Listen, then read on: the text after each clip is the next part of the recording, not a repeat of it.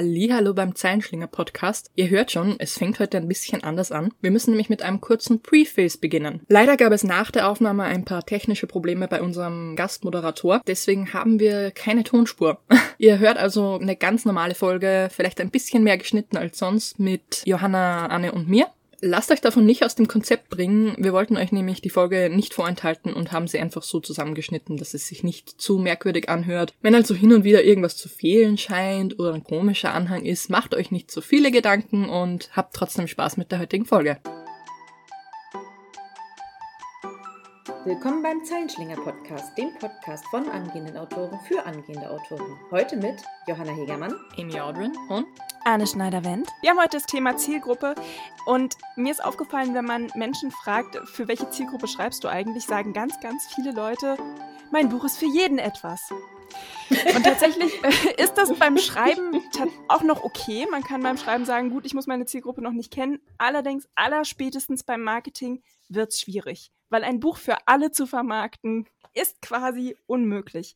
Und Oder wer bei teuer. Zielgruppe, ja, und wer bei Zielgruppe jetzt an Alter und Geschlecht denkt, der liegt nicht unbedingt falsch, aber die Zielgruppe geht weit über Alter und Geschlecht hinaus. Und darüber unterhalten wir uns heute ein bisschen. Ich persönlich finde tatsächlich, dass es auch beim Schreiben schon nicht falsch ist, sich zu überlegen, für wen man da eigentlich schreibt. Weil jetzt mal ganz extrem ein Kinderbuch natürlich ganz, ganz anderes Vokabular benutzt als eine wissenschaftliche Abhandlung. Büschel. Was ich bis heute ein bisschen snobbisch finde. Warum darf ich meine FBA nicht in Kindersprache verfassen, damit sie mehr zugänglich ist für alle Leute? Ja, Damit es für alle was ist. Es gibt doch heutzutage immer auch Genau. dieses mit einfache Sprache, dass man sowas anklicken kann. Das sollte es überhaupt im bürokratischen Genau, Bereich bitte. häufiger geben. Aber da kommen wir jetzt in ganz andere Themenbereiche. Ich glaube nämlich, Bürokratie hat als Zielgruppe niemanden. Niemanden, doch Anwälte und Juristen. Wir schreiben eher nicht für Anwälte und Juristen, da sind wir eher weniger vom Fach. Es gibt aber Leute, die wirklich auch gezielt auf Zielgruppen hinschreiben, was ich ganz interessant finde. Ich weiß nicht, wie es bei euch ist, aber bei mir ist eher so, ich habe die Idee, die will ich schreiben und dann gucke ich mal, für welche Zielgruppe ich hingehe. Und es gibt wirklich Leute, die sagen, ja, ich will, dass jede Frau von 20 bis 25 dieses Buch lesen will und genau für die schreibe ich jetzt gezielt was.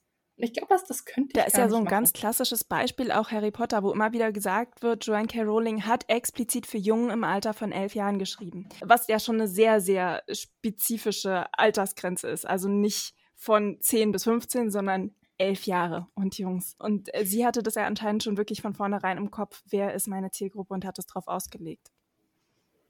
Was lustig ist, weil gerade Harry Potter dann so ein schönes Beispiel geworden ist für Mhm. All-Age-Fantasy, das eben jeder liest, egal von welchem Das ist Alter. so lustig, weil im Nachhinein wird das ja immer so als Paradebeispiel gebracht für, es funktioniert nur für so viele Le- Leute, weil es eine so spezifische Zielgruppe bedient, die dann irgendwie einfach breiter geworden ist.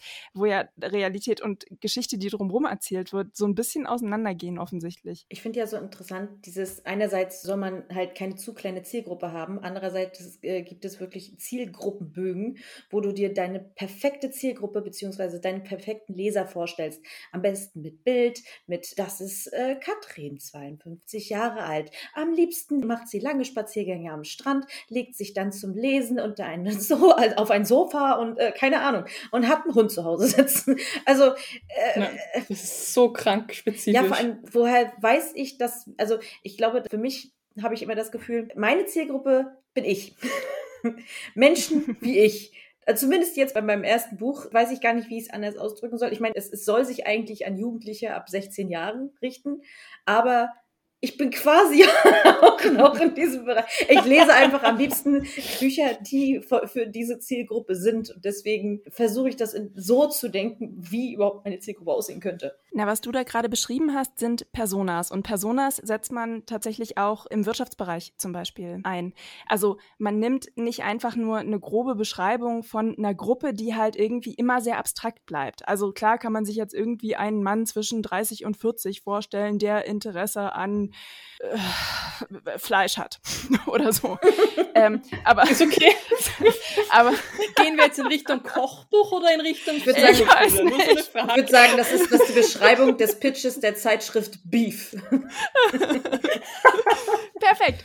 ähm, aber äh, die Person bleibt ja trotzdem relativ abstrakt. Und was man dann eben macht, ist, diese Person mit Leben zu füllen. Also sich halt irgendwie zu überlegen, gibt es drei, vier Personen, die ich wirklich sehr spezifisch machen kann, die ich mir sehr gut vorstellen kann. Weil wenn ich mir eine Person sehr genau vorstellen kann, wenn ich weiß, was die macht, wo die sich aufhält, worauf die Lust hat, dann kann ich natürlich im Marketing sehr spezifisch überlegen, wie spreche ich diese Person an. Wenn mein Mann jetzt Fleisch mag, dann werde ich vermutlich nicht in einem veganen Laden irgendwie Werbung für mein Buch machen. Aber das weiß ich halt nicht, wenn ich ihn mir nicht sehr, sehr genau vorstelle und weiß, wo er unterwegs ist. Ist der zum Beispiel online unterwegs oder geht er nur in Buchläden? Wäre eine relevante Information, wenn ich Marketing machen möchte liest er lieber E-Books, damit seine Taschenbücher nicht voller Fleischsaft werden beim gerne Kochen. teures Fleisch oder günstiges Fleisch, also hat er mehr Geld übrig für Bücher. Ja, und das sind die Fragen, die stellt man eben erst dann, wenn man eine sehr spezifische Figur äh, oder Figur, Person vor Augen hat. Und als Autoren dürfte uns das auch gar nicht so schwer fallen, diese Personas zu erstellen, weil das ist im Prinzip genau das gleiche wie eine Charaktererstellung. Was nicht unbedingt einfach ist.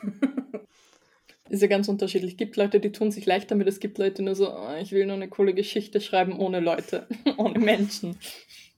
Nur Welt und Drachen. Was ja vollkommen legitim ist, wenn man nicht das Ziel hat, das Buch zu verkaufen. Sobald man halt wirklich auch sagt, ich möchte damit Geld verdienen, was ja vollkommen legitim ist, dann sollte man vielleicht sich doch überlegen, wie man Menschen mit einbezieht, weil ohne wird es schwierig. Vor allem ein Gedankenexperiment, das ich immer wieder spannend finde, ist es, wenn du bei den Zielgruppen auf ganz junge Zielgruppen schaust, also so Vorlesealter 0 bis, weiß ich nicht, wann fängt man an zu lesen? Wahrscheinlich spätestens im, in der Schule, ja. wenn man anfängt, also zu lesen. Im Endeffekt, Vorlesealter ist jetzt quasi so lange, bis du selber lesen kannst. Also ich würde sagen, so ungefähr zweite Klasse, wo du nicht mehr nur Buchstaben, sondern auch schon erste Sätze ja, lesen kannst. Ja, Und in dem Fall ist die Frage nämlich, da ist deine Zielgruppe nicht das Kind, dem vorgelesen wird, sondern die Eltern. Oh ja. Und das finde ich unglaublich oh spannend, ja. weil das viele nicht bedenken. Viele so, ja, ich will das Urlieb. Nein, nein, nein, du sprichst nicht das Kind an, du sprichst die Eltern an. Und gerade beim Marketing ist das Wenn wir ehrlich spannend. sind, meistens sprichst du die Mutter an. Ja, oder die Großmutter. Geburtstagsgeschenke und so weiter. Aber irgendwann gehen die Wünsche los. Das, lesen meine Freunde, das möchte ich auch. Das äh, habe ich in der Werbung gesehen, das möchte ich auch. Also da würde man sich dann quasi eher Fernsehwerbung vielleicht machen, als jetzt Online-Werbung schalten, wenn man sich direkt an die Kinder dann vielleicht so ab sieben, acht Jahre, würde ich sagen, äh, entwickelt sich der Wille so, dass man selber beurteilen kann, welche Richtung geht das Interesse, was möchte ich, was lesen meine Freunde. Ja. Ich glaube, das effektivste Marketing für diese Altersgruppe, die in der Schule ist, ist diese komische Buchmesse. Ich weiß nicht, ob es die überall gibt, aber bei uns war so einmal im Jahr, haben sie einen Saal voll mit Büchern ausgelegt, wo du dir quasi von der Liste die Bücher dann bestellen konntest. Ich, ich glaube, das war das beste Marketing bei uns. Ähm, ja, das ist, in Amerika gibt's das immer. Das ist so eine School-Tastic-Messe und wir hatten das im Gymnasium dann auch und das war wunderschön. Du bist da einfach eine Stunde nur rumgelaufen und hast Bücher Ganz ehrlich, angeschaut. Das ist, eine, das ist eine Idee, deswegen vielleicht doch in den Elternrat zu gehen und sowas zu organisieren, weil das finde ich eine total tolle ja, Idee, unbedingt. um Kinder zum Lesen zu bringen. Johanna, ich fand es gerade total lustig, dass du Fernsehwerbung gesagt hast, weil da gehst, da schließt du voll von deiner Kindheit auf jetzige Kindheit. Ja, ich glaube, jetzt wäre es eher Internet. aber aber die, die deswegen muss man sich halt auch wirklich angucken, wo hält sich meine Zielgruppe auf, weil vielleicht ist es eben nicht exakt ich so, und meine Vorlieben, ja. sondern vielleicht ziele ich doch ein bisschen woanders hin.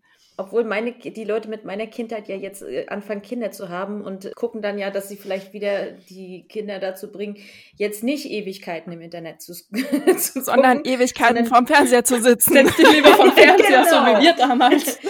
Also das, da hast du natürlich recht, weil ich denke mir, früher war ja teilweise mit Werbung war ja überfrachtend und mhm. äh, da war dann, ich möchte das, ich möchte das, mhm. ich möchte das. Also man kann ja jetzt ein bisschen von der Werbung fernhalten. Dauerwerbung. Oder es ist halt so eine, so eine vorgeschaltet vor irgendwelchen YouTube-Videos für Kinder. Also da muss man dann natürlich gucken, dass man da die richtige Zielgruppe erreicht. Das stimmt natürlich. Was vielleicht jetzt ganz interessant wäre, was ist überhaupt eine Zielgruppe? Wir reden die ganze Zeit von Zielgruppe, Zielgruppe, Zielgruppe. Gehen wir vielleicht ein bisschen so ins Marketingfach, Jargon. Generell kann man sagen, als Zielgruppe wäre, das nennt sich demografische Zielgruppe. Da redet man vom Alter, vom Geschlecht, vom Wohnort. Also in unserem Beispiel reden wir jetzt von Johanna, die irgendwo in Deutschland wohnt, bei Bedarf genauer definieren. No. Das ist, ich wollte gerade das Alter sagen, das weiß ich nicht, also bin ich leise. Es ist schon, ich glaube, Junge 29 Jahre ist. Von den Ziel, nee, äh, mal, mal ganz ehrlich, wenn du wirklich in die Richtung gehst mit demografisch, gibt es bestimmt, was Leserverhalten angeht, auch einen Unterschied zwischen Norden und Süden. Gerade wenn es, ganz wenn sicher. es, wenn ja, du jetzt ja, an, an regionale Zielgruppen gehst. Es gibt ja sowas wie Regiokrimi. Regionalkrimi und so weiter, was immer beliebter wird. Das wären mal die demografischen Merkmale. Das sind auch die, die man als erstes denkt. So sind meine Leser eben jugendliche Mädchen oder erwachsene Männer. Dann gibt's sozioökonomische Merkmale und ja, ich lese das ab, weil ich mir die Wörter nicht merken kann. Das wären so Sachen wie Bildungsstufe, Gehalt, Beruf. Also habe ich hier einen Gärtner zum Beispiel als Zielgruppe, der liest dann vielleicht gern, nicht so gern, dass der Gärtner der Mörder war. Ich kenne deine Quelle. Ich habe nämlich genau die gleiche Liste mir abgeschrieben. Ich kenne deine Quelle. Meine Quelle ist mein Marketingbuch aus der Berufsschule. Ach so, dann hat, dann hat, dann kenne ich die Quelle vom äh, WOD. vom Marketing Books on Demand, weil da gibt es genau, das ist genau so aufgeschrieben. Ja, es ist dieses generelle, was du bei jedem Marketing-Ding hast. Dann gibt es noch die psychografischen Merkmale. Jetzt reden wir von Hobbys, Motivation und Meinungen. Oft kann man da auch so politische Meinungen und was, also eher links- oder rechtslagernd mit rauslesen. Ich glaube, Hobbys sind für uns eher relevant, also Leute, die sich, weiß ich nicht, gerne in anderen Welten verirren, Leute, die gern wandern Leute, die gern lesen. Leute, die gern lesen, Leute, die sich zum Beispiel gern True Crime Podcasts anhören, lesen dann auch sicher gern Krimis. Und dann haben wir noch das Kaufverhalten. Und hier sind wir bei so Sachen wie Preisreaktion, Werbereaktion, welche Quellen beziehen Sie, wo finden Sie Ihre Werbung, wie viel Geld haben Sie, lesen Sie lieber Hardcover, Softcover und so weiter. Und wenn man das alles gemeinsam hat, hat man wirklich schon eine relativ spezifische Gruppe, die aber immer noch so groß ist, dass du nicht sagst, nur elfjährige Was ich in dem Zusammenhang ganz spannend finde, sind Sinusmilieus. Ich hatte das, ich habe das das ja. erste Mal vor einem halben Jahr oder so gehört und mich ein bisschen reingelesen und finde das zur Zielgruppendefinition ganz praktisch. Das ist, so das ist vom Sinus-Institut entwickelt verschiedene Gruppen von Menschen und wie diese Gruppen eben idealerweise angesprochen werden.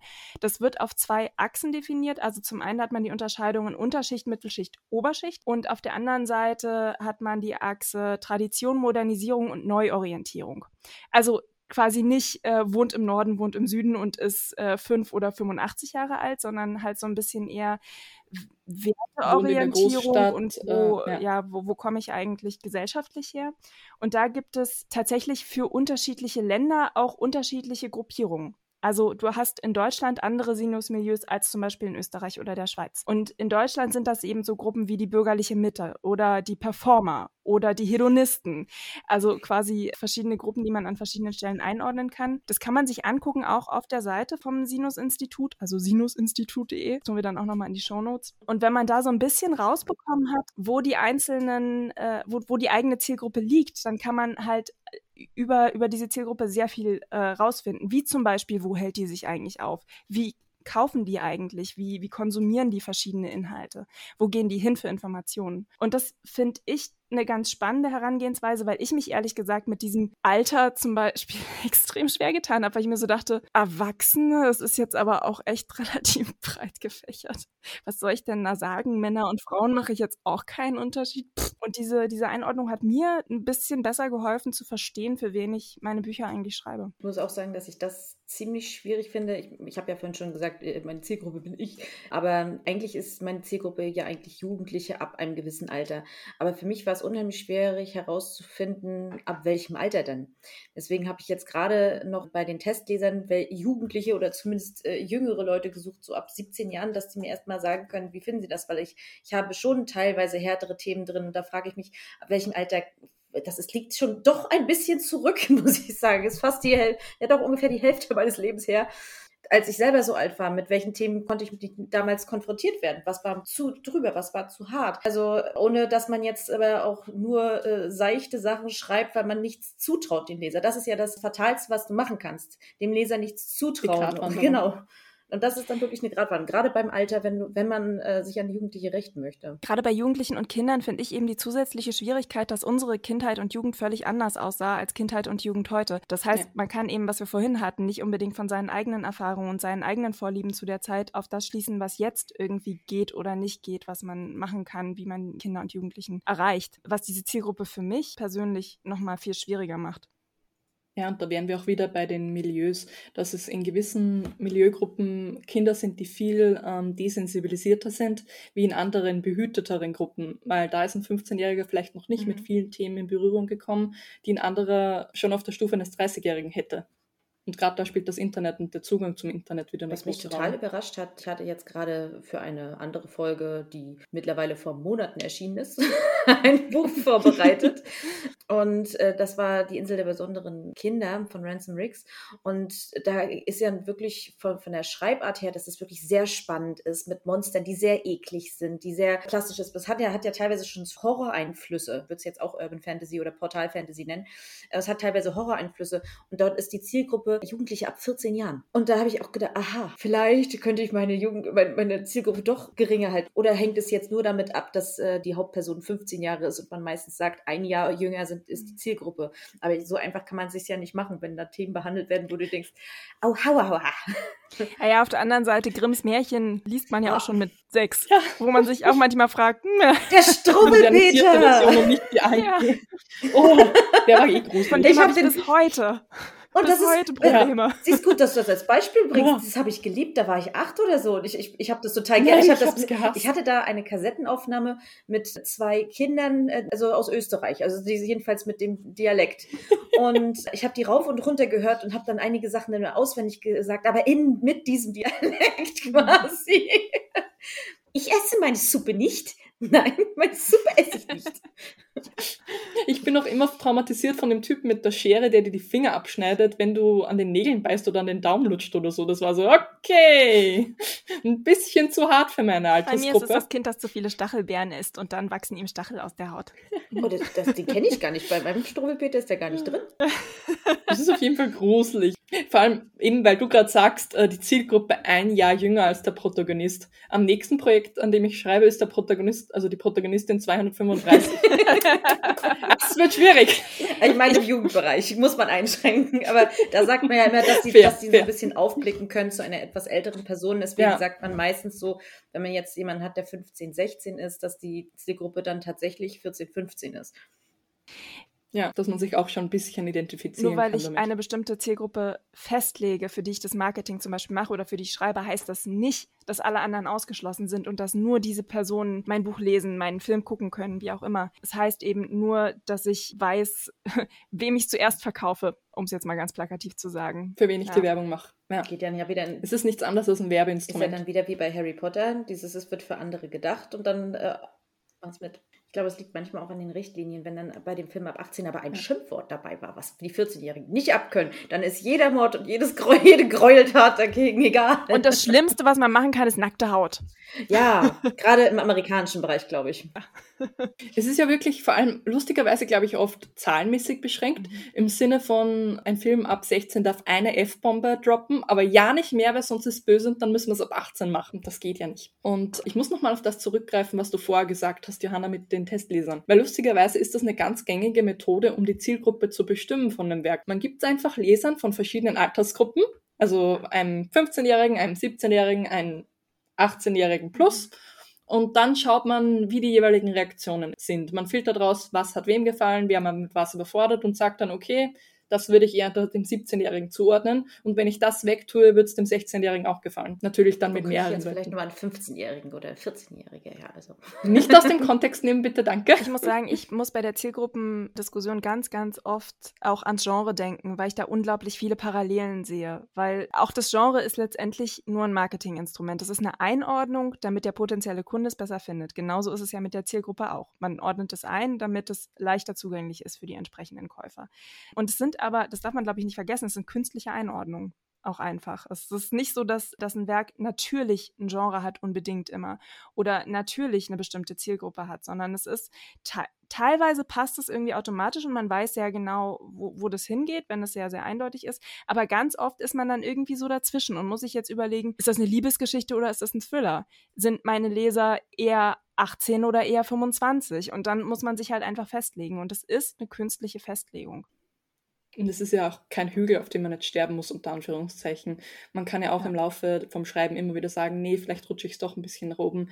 Und im Grundprinzip, äh, ihr wollt das für zwei Sachen, eben fürs Marketing oder wenn ihr euch für einen Verlag bewerbt, weil es dann Kastel gibt zum Ausfüllen, wo steht Zielgruppe. Und dafür wollt ihr es haben.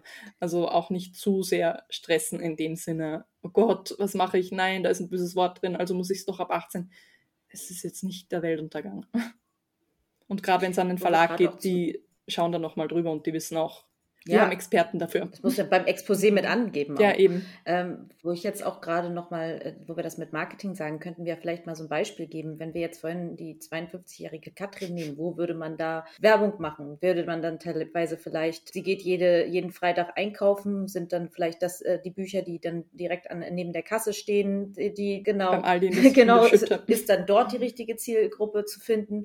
Oder ist sie halt vielleicht mehr auf Facebook noch unterwegs, weil das noch ihr soziales Medium der Wahl normal ist. Vielleicht liest sie aber auch noch die Tageszeitung. Ich meine, ist jetzt, ich sag's jetzt einfach mal, vielleicht ist es bei ihr so, dass sie bei der Tageszeitung gerne einen Artikel über sowas liest. Also, und dann gibt es natürlich, wo wir gerade bei, bei der Zeitung sind, allerdings auch einen riesigen da kommt auch ein Wort aus dem Marketing, Streuverlust, weil du dich eben nicht direkt an die Zielgruppe wenden kannst, sondern eher an eine breite Masse oder an eine bestimmte Region und dass du in dieser Region jetzt äh, die Leute findest, die sich tatsächlich dafür interessieren, mit der richtigen Altersgruppe, mit dem richtigen Interesse, sind wir ehrlich, nicht jeder liest Urban Fantasy, auch wenn man es anders denken würde. Mhm. Also, dass man da immer gucken muss, womit, und weil das ist das, was wir auch am Anfang kurz gesagt haben. Entweder du weißt es sehr konkret, kannst Leute direkt ansprechen und der Streuverlust ist gering, oder du hast sehr viel Geld, machst sehr viel Werbung und hast zwar einen großen Streuverlust, find, kannst aber damit immer noch deine, deine Gruppe erreichen. Aber wenn du nicht äh, so viel ausgeben möchtest, vielleicht weil es auch einfach an der Stelle nicht so viel Sinn macht,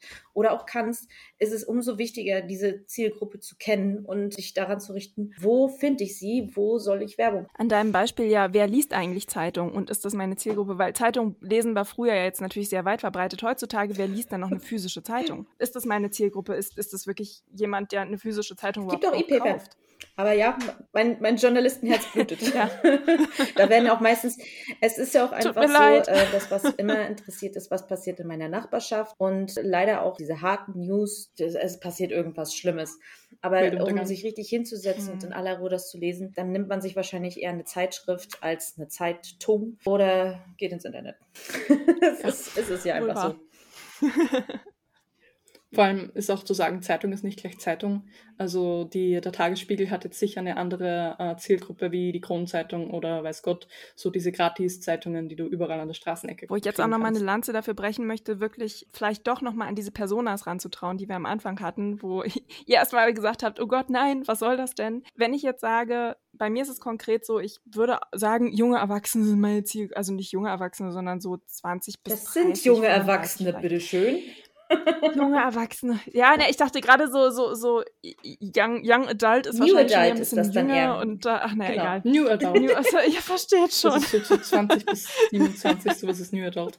Bin ich mal ähm, New Adult? Dann, dann würde ich mich jetzt schwer tun, wenn ich mir jetzt nur das Alter angucke, würde ich mich jetzt schwer tun zu gucken, wo kann ich da Werbung machen. Die halten sich im Internet auf, aber das Internet ist groß. Wenn ich jetzt aber überlege, bei mir sind es tatsächlich, ich nenne sie junge Erwachsene, junge Erwachsene, die gerne reisen, die abenteuerlustig sind, dann wird es schon viel greifbarer für mich, weil ich mir dann denke, ah, ich kann zum Beispiel mit Reiseblogs zusammenarbeiten oder ähm, mit YouTubern, die irgendwie unterwegs sind. Vielleicht kriege ich da eine Kooperation hin. Und schon habe ich viel spezifischere Möglichkeiten, wie ich eben die Werbung auch machen kann. Bei mir sind es ja wirklich welche, die Bücher lieben und lesen lieben. da findet man dann zumindest auch bei Bookstream so einige. Das ist natürlich dann ganz praktisch oder in der Bücherei aufliegen. Flyer!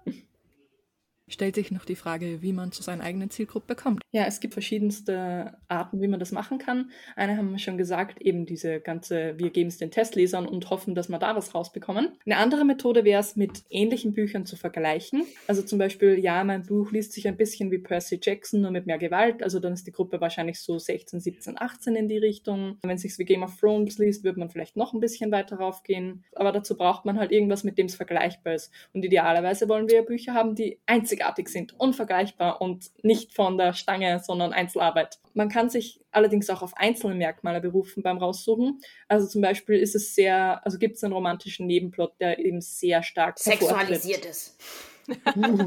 Ähm, gibt's viel, weiß ich nicht, Gewalt? Äh, wird viel gereist? Ist es so ein Coming-of-Age-Roman, in dem man eben sagt, es geht sehr viel um das Erwachsenwerden oder sehr viel um Psychodrama oder was weiß ich? Da würde man sich eben die einzelnen Merkmale rauspicken und dann anhand von denen sagen, das ist meine Ich habe auch das Gefühl, dass man sich an seinen Protagonisten unglaublich gut orientieren kann. Wir hatten das jetzt ja. bei der Jugendliteratur schon vom Alter her. Okay, die sollten vielleicht ein, zwei Jahre älter sein, aber ich glaube auch in der Erwachsenenliteratur macht es Sinn, sich seine Protagonisten Protagonistinnen mal anzugucken. So, was mögen die eigentlich? Sind die vielleicht die ganze Zeit in einem Backcafé oder in einem Bücherladen oder so? Weil man da, glaube ich, ganz gut Schnittstellen zu der eigenen Zielgruppe finden kann.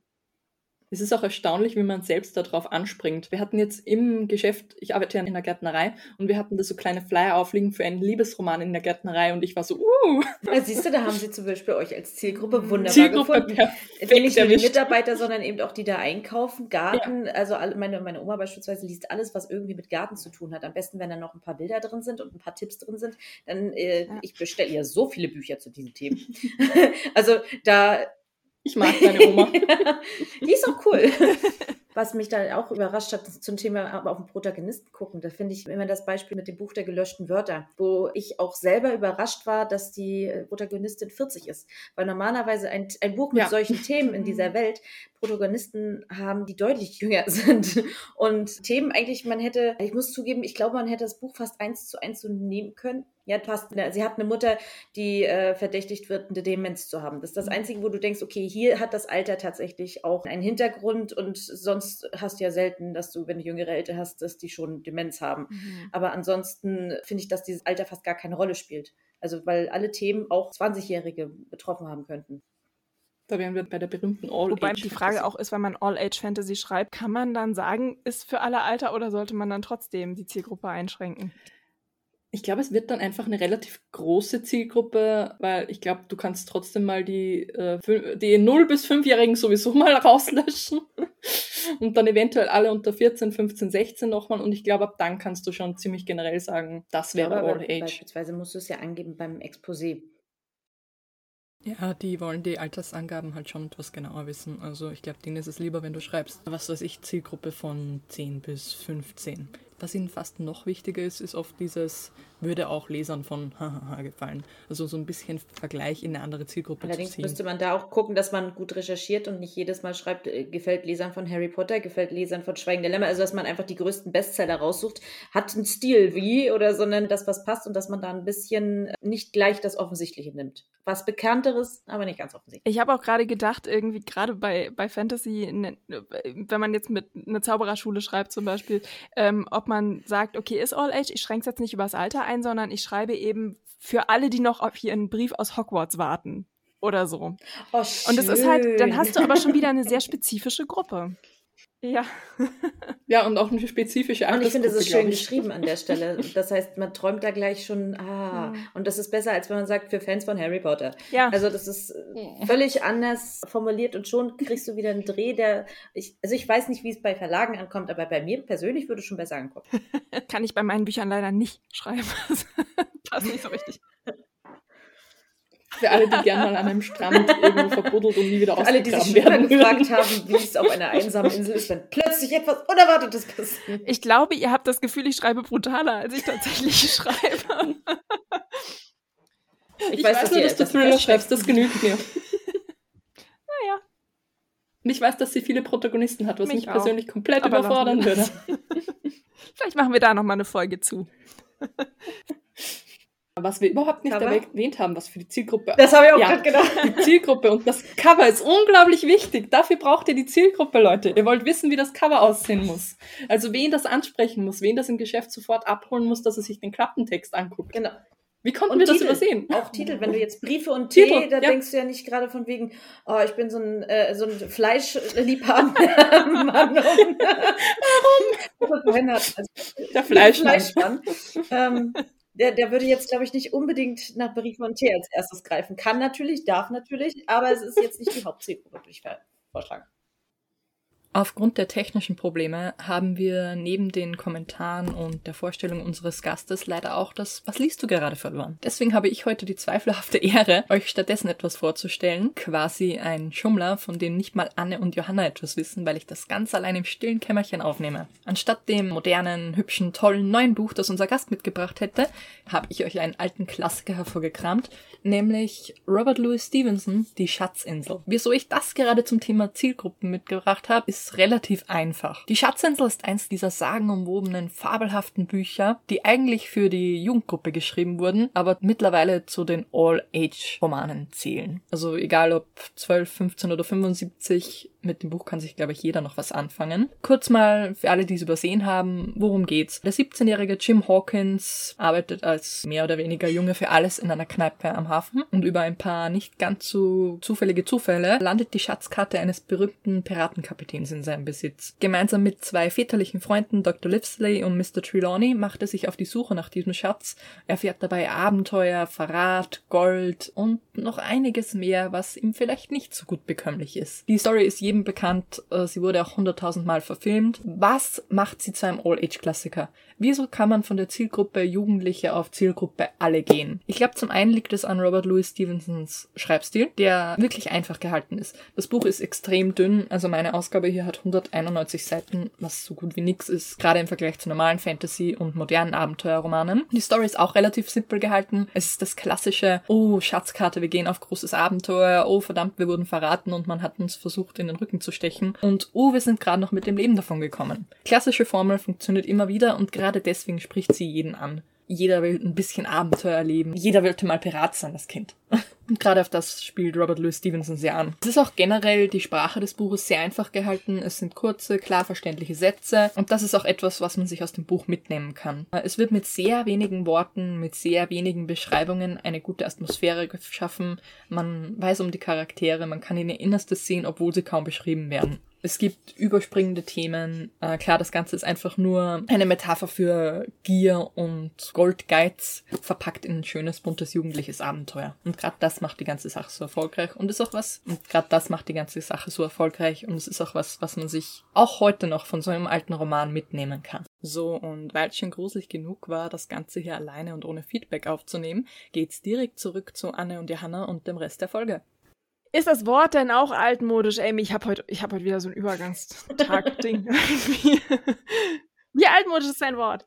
Ich habe ein bisschen ja ein aktuelleres Wort. Ich dachte mir, unsere Podcast, unsere Podcast-Zielgruppe ist ein bisschen jünger vielleicht. Ich hoffe, ihr kennt das nicht. Ich habe es schon mal gehört, aber es ist ewig her. Ausbaldauern. Baldovan? Ich ja, kenne Ausbaldowern. Ja, ich, ich hasse euch. aber ich, ich muss gerade überlegen, was bedeutet, aber doch.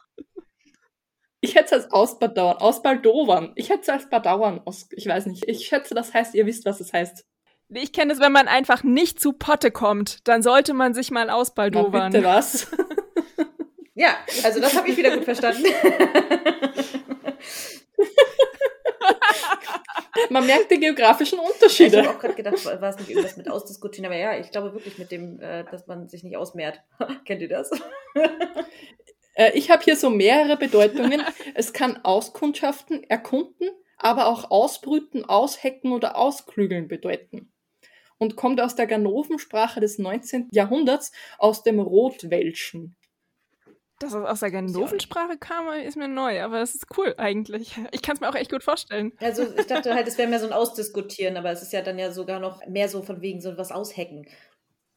Ja, eben, ist, ist so negativ behaftet in dem Sinne ja. jetzt. Und ich habe es jetzt eher auch als Aushacken oder vor sich hin sinnieren oder hahaha, das machen wir, die rauben wir aus. Streiche. In die Kann Richtung. man bestimmt auch gut ausbaldowern. Das muss nicht ganz böse sein. Zum Mitnehmen könnt ihr eure Zielgruppe mal ausbaldowern. Nein, also äh, ich würde tatsächlich euch mal empfehlen, euch mal die Sinusmilieus anzugucken und äh, zu schauen, ob ihr eure Zielgruppe da irgendwie einordnen könnt. Weil wenn man sich die halt mal anguckt, die Beschreibung der einzelnen Zielgruppen, ich habe das Gefühl, man kriegt relativ schnell ein Gefühl dafür, wen man eigentlich erreichen möchte. Und es kann einfach ganz hilfreich sein, ja, sich da mal Auf zu orientieren, also wen man wir eigentlich wissen, schreibt. wir machen diesen Podcast für euch, für alle, die eben auch dabei sind, äh, zu gucken, wie sie ihren, ihren ersten Roman, zweiten Roman dritten Roman schreiben, weil äh, man lernt ja immer wieder was dazu. Und äh, wir wollen, selbst wenn wir mal irgendwann in ferner Zukunft nicht mehr angehende Autoren sein sollten, uns immer noch an andere Autoren richten. Also es geht darum, einfach gemeinsam immer stetig weiter zu wachsen, denn man kann immer stetig weiter wachsen. Und deswegen denkt auch äh, schön, man kann auch seine genau. erweitern. Und denkt deswegen auch schön an unseren Arschtritt des Monats, wo wir uns äh, an die Zielgruppe wenden, die äh, selber ein bisschen manchmal einen Tritt in den Hintern braucht, um weiterzumachen. Und da treten wir uns alle gegenseitig, dass wir eben weiter wachsen. Ansonsten sind wir dort, äh, wo, ja, überall da, wo es Podcasts gibt, da, wo du uns gerade hörst, beispielsweise, ähm, empfehlt uns weiter, denn das hilft uns am meisten. Und wir sind zu finden bei Facebook, Instagram und Twitter. Instagram, äh, Pinterest. Übrigens auch noch. Mir kommt gerade was so. Also unsere Zielgruppe sind quasi junge angehende, also junge, unser, unsere Zielgruppe sind angehende Autoren, die Genau. Falls ihr die Folge damals verpasst habt, äh, seltsamerweise haben wir unsere größte Zielgruppe in einem kleinen Ort in Sachsen-Anhalt namens Lilienthal. Und wir fragen uns bis heute, äh, welcher äh, ja, VPN Ich find's super. Ich feier's. Also, falls du aus dem Lilienthal kommst, melde dich doch mal bei uns. Dann könnten wir eine würden uns tierisch Persona anlegen, freuen. um dich direkt zu erreichen. Ja. Der perfekte Zeilenschlinger-Zuhörer. Und wenn sonst nichts mehr zu sagen gibt, wir sehen, schreiben, hören uns. Macht's gut. Tschüss. Ciao.